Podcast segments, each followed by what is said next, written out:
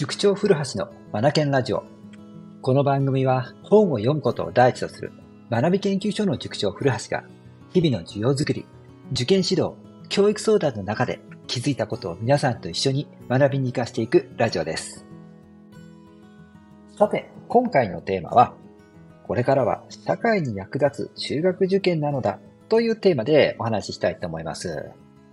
えっ、ー、と、これな、何なのかっていうことなんですが、中学受験がもう、こう、何ですかね、中学受験することによって、将来、地域を牽引していくような人材に育っていくとか、世界の中心に立つような発明をするとか、こう、社会に大きなね、ポジティブなメリットをもたらすような人材を育成していく、その入り口の役割を担うということなんですよね。これ、これがすごく今、熱くなってきてるんだなーっていうことで、ここを目指すべきでしょうという話ですね。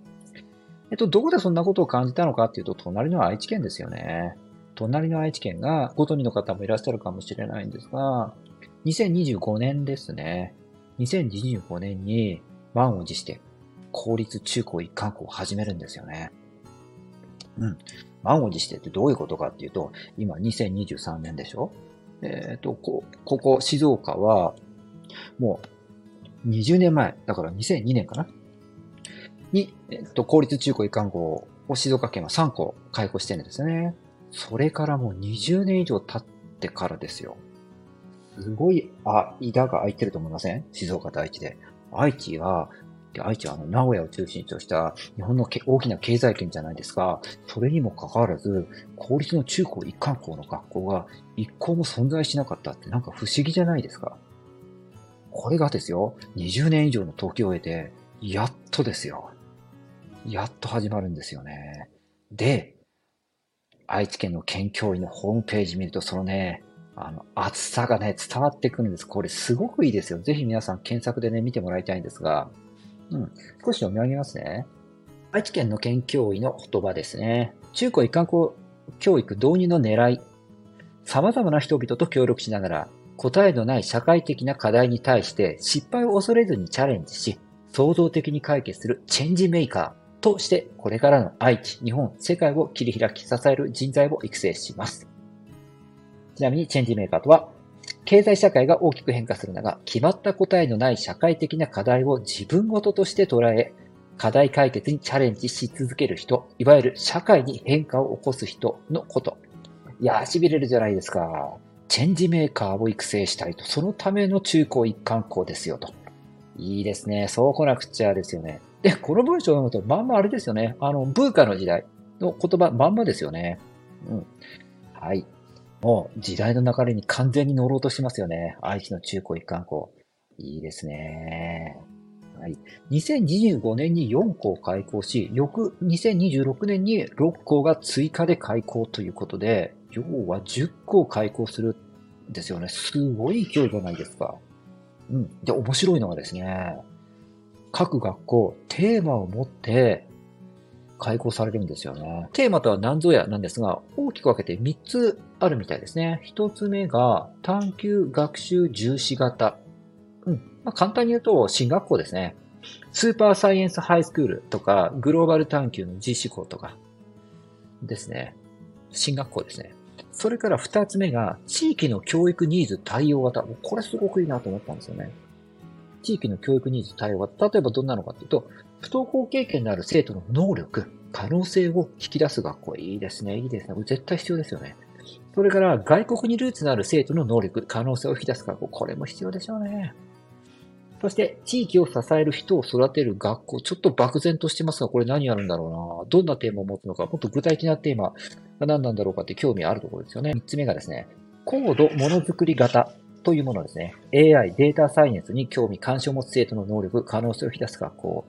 うん、僕もね、あの、常々思っていたんですが、浜松の高校も思い切って再編したらどうだって思ってたんですよね。で、それぞれテーマを持って、あの、学校をね、再出発させるっていうプランニングなんですが、うん、もう工業高校は、あの、AI データサイエンスに特化しちゃえばいいのにと思って、で、工業高校こそ中高一貫校にしてしまって、中学から高校までの6カ年で AI データサイエンスについてもうとことん学んでいく。で、えっ、と、ビジネスにまで直結していくっていうような、あの、6年間がっつり学んで人材を育成していくっていう工業高校をね、ドーンと、ハマチには2個ありますから、2個、2本柱で打ち立ててしまえばいいのにって常々思ってるんですけどね。これを先に愛知県やるんですね。うー、なんか先にやられたって感じですよね。愛知はね、このような形で各学校にテーマを設けてですね、中高一貫校をスタートすると。だから、どこの中高一貫校も同じような内容ではないんですよね。これすごくいいですよね。うん。本当にね、なんか時代の波に乗ろうとしてますね。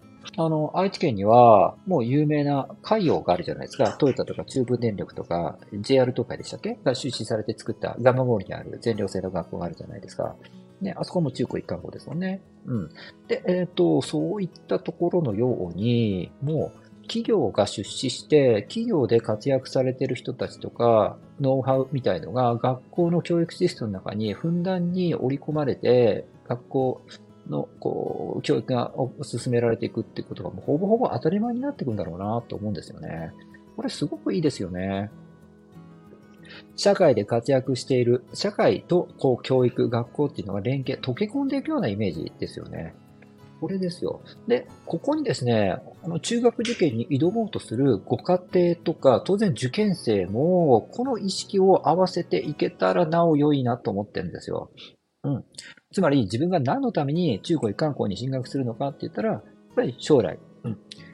世界にね、役立つ人になるためとか、うん、だ誰かしらのね、役に立ちたいという思いで中高一貫校に行くんだ。でも、社会とか、それから世界、これが、え、基本ベースとして備わった上での勉強をという、この姿勢ですよね。これをもって進学してもらいたいなと思います。で、これは親御さんも当然です。間違ってもやっちゃいけない。ここからは本当になんか白い目で見られるじゃんじゃないのかなっていうのは、あの、もう偏差値とかテストの点数、もうこのことしか追っかけていないうん、あの、親御さんになってしまうと多分白い目で見られるんじゃないかなと思うんですよね。やっぱ社会のこと、社会をより良くするために進学するんだということでですね、あの、捉えていかないと世間から、なんか自分のことしか考えてないよね、あのうちとかって思われちゃうんですよね。これはね、やっぱりね、あの、今の経済の流れからも逸脱しているように思いますから、こうではないと思うんですね。なんかどっちかというとちょっと昭和っぽいじゃないですか。これはやめた方がいいと思いますね。それよりもやっぱり中学受験する意味っていうのは、社会をより良くするためということでですね、10年後、20年後、社会で活躍する人様のためになっている、こんなことをイメージしながら進学していくっていうことを親子で話し合いながら、共有しながら受験勉強に励み進学していってもらいたいなと思うんですよね。そうすれば学校に入学した後も学校さんが用意している取り組みっていうのを思う存分ですね、こう、体験し、そこから学べると思うんですよ。で、僕ね、もう一つ言いたいことがね、もう、あの、あれですよ、高校入試をやめませんかっていう、ね公立高校入試廃止してしませんかっていう提案ですよね。あの、隣の愛知県の中高一貫校がね、10校も始まるっていう背景にはおそらく、公立高校入試のね、定員割れの問題もあると思うんですよね。定員割れ。静岡はもっと定員割れしてますけれども、定員割れしているところに高校入試の意味ってちょっと感じにくいですよね。ならばということですね、思い切って公立入試を廃止してしまって、その真段階で中学受験、いやいや、その前に高校の再編しなくちゃいけないか。うん。えっ、と、愛知県のように、こう、IT とかね、データサイエンス、こういったものの特化する中高一貫校を作ったりとか、それから、もう、こう起業家、アントレプラナー、ビジネスの領域でね、もう、うんと活躍するような経済のスペシャリストも含めてもいいんじゃないのかなを、こう、育成するような学校を一つ作ったりとか、それから研究者の道、もっと学びたいとか、うん、6年かけて医師を目指すための学校とかね、それからアートもありでしょう。音楽の街ですからね。6年間かけて、あの、世界で活躍するピアニストになるようなものをこう目指しながらですね、うん、がっつり音楽の学びを6年間かけてやっていくとかね。専門性を持たせていくんですよ。うん、テーマを持った学校をいくつか用意して、それで高校入試を廃止、あ廃止してしまうと。でそうすれば中学に進学する段階で、あの自分の道をね、ある程度選べる、あと選んで進んでいくことになるので、学びがね、意味のあるものになっていくと思うんですよね。うん。で、えっ、と、高校入試がないので、テストの点数とか、内申点とかも本当にいらなくって、それよりもいかに社会で役立つか、いかに社会で活躍するか、もうその一点張りでですね、学校生活を送って、もし評価される場があるならば、もういかに社会で役立つかというこの一点張りで評価するようなシステムを構築しちゃえばいいんじゃないかなと思うんですよね。うん。ということで、公立の中高一貫校、隣の愛知県がね、本当面白いんですよね。うん。きっと企業との連携もバンバンバンバンしていくと思うので、愛知県ですから、そのあたりも注目です。業家もそこに習ってもらえたらいいなと思いましたね。うん。はい。ということでですね、今年の中学入試等、いろいろ見さ見させてもらいながら思うことがあったわけなんですよ。うん。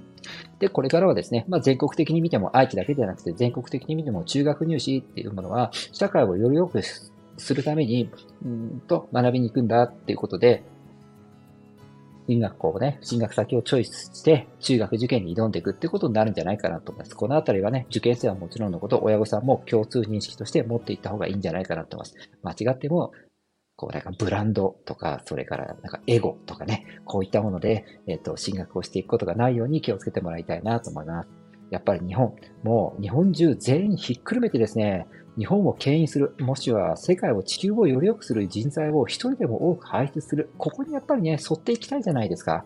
うん。